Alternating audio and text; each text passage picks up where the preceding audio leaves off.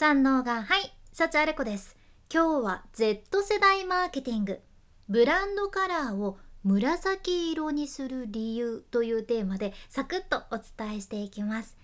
今海外で注目されている新しいコーヒーブランドというのがあってねそれが Florence by Mills Coffee っていうブランドじゃけどこれがなんとなんと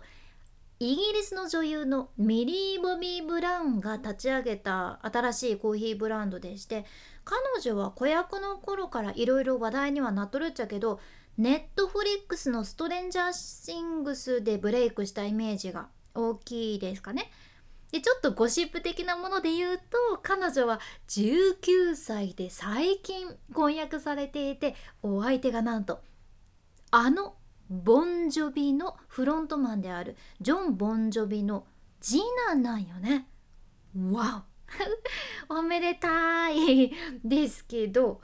ミリー・ボビー・ブラウンはね実は2019年にビジネス的なもので言うと初めてフローレンス・バイ・ミルズという美容ブランドとしてブランド立ち上げられててやけん15歳とかでブランド作られてるみたいなんやけどすごいですよね。で今回そのブランドの中でコーヒーのブランドも出された形なんです。これがフローレンス・バイ・ミルズ・コーヒーって言ってこのブランドのカラーがまさに淡い紫色なんですよ。ここでちょっと他のコーヒーブランドの色を思い出してもらいたいんやけど例えばスターバックスあれは緑と黒まあ、どっちかっていうと緑の方が印象的ですかね。緑は色の心理学で言うと穏やかでリラックスできる色安らぎを与えてくれる意味合いがあるけんカフェとかコーヒーにぴったりなんよね。あとタリーズもオレンジと緑ですよね。あとネスカフェあれは黒に少し赤が入っているやつでアメリカで普及しているコーヒーブランドのフォルジャーズというのはここは強いエネルギーをもたらしてくれる色。ここも赤を使われています。でいろいろ見てみてほしいんやけどコーヒーブランドでね紫色を打ち出してるところってまあないじゃん。探してみてください、まあ、少ないですね。確かにコーヒーと紫色ってってあんまり結びつかんけんうーんそうかなって思っちゃうけどでも今回ご紹介しているフローレンス・バイ・ミルズ・コーヒーはパッケージがまあロゴもそうやけどめちゃくちゃ淡い紫色なんです。なぜでしょう？なぜか。これを作ったミリー・ボビー・ブラウンもねお客さんのターゲット層もどちらも Z Z 世代だからなんですね。そう Z 世代っていうのがキーワードでもともとフローレンス・バイ・ミルズのブランドカラーが淡い紫色っていうのもあるっちゃけどやっぱり Z 世代に受け入れてもらいやすい色っていうのと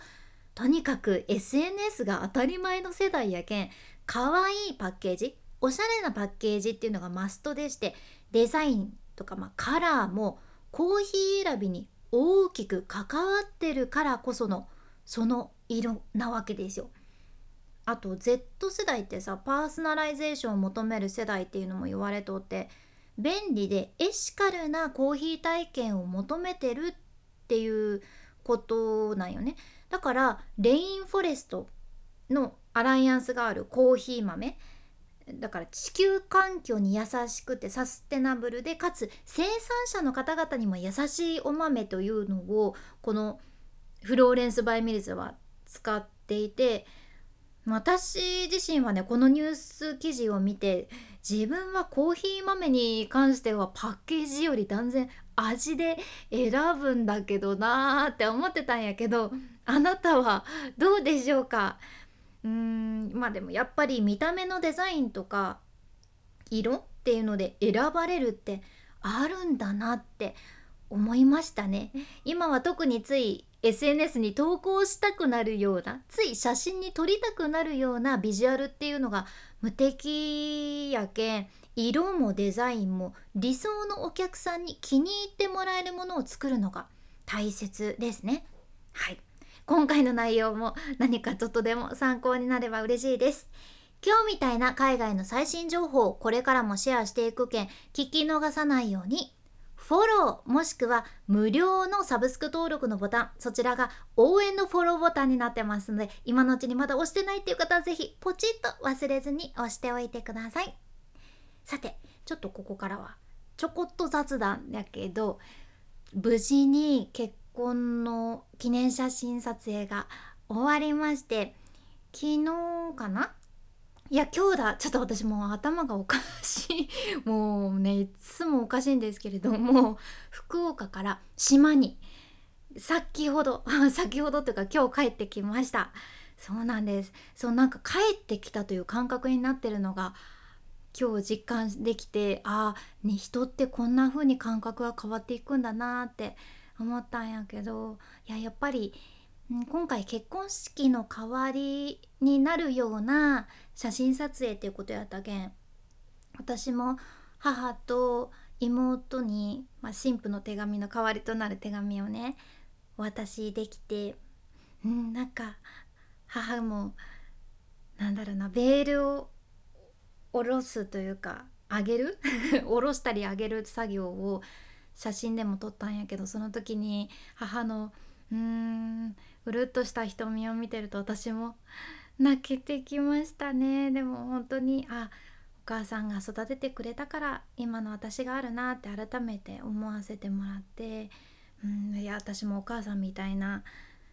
大きな愛を持ったいろんななんだろうな人を優しく包み込めるような人間になりたいなと思いました。心の中で誓いました。なので今エネルギーが満タンなのでこのパワーをリスナーの皆さんにもお届けできるように日々精進いたします。君に幸あれ。ではまた。博多弁の幸あれ子でした。